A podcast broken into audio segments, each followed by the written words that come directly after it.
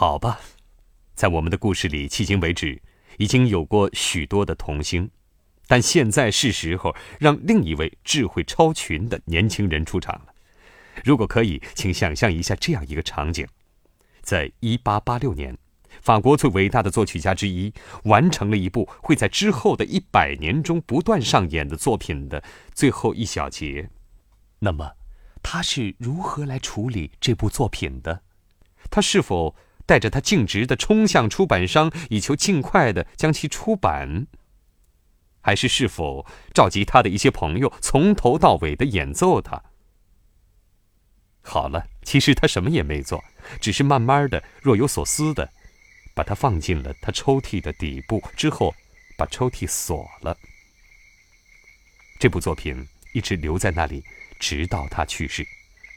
而这位法国作曲家，这位最后的智慧超群的年轻人是谁呢？他就是卡米尔·圣桑。卡米尔·圣桑于一八三五年。出生在巴黎，他聪明的令人难以置信。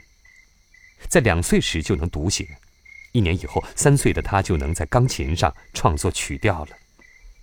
他在五岁时开了第一场钢琴独奏音乐会，七岁时他已经成为一位昆虫学专家，而且在他十岁时举办了第一场正式音乐会后，就已经能够凭记忆演奏贝多芬三十二首钢琴奏鸣曲中的任何一首。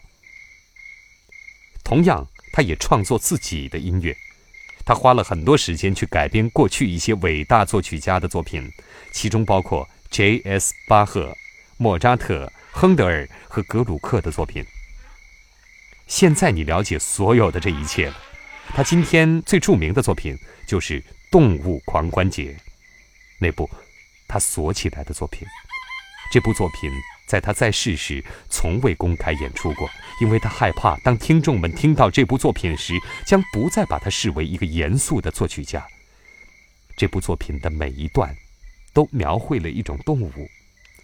在这个狂欢节里，有一只庞大而行动缓慢的大象，正在风中摆动着它的大耳朵。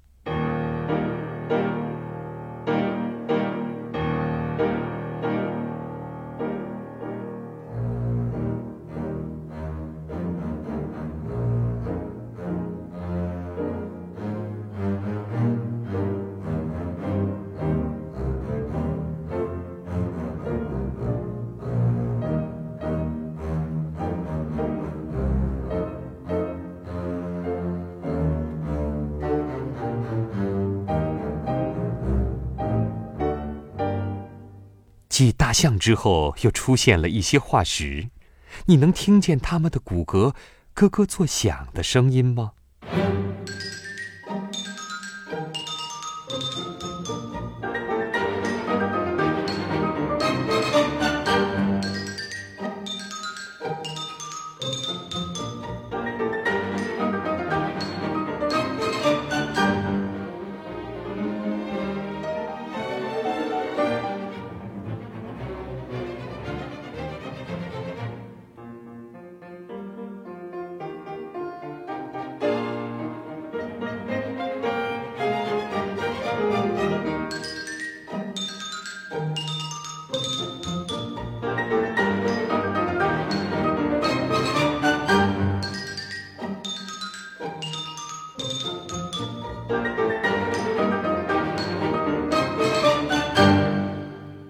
之后出现了美丽优雅的天鹅，它一边游泳，一边高高抬起它那洁白而修长的脖子。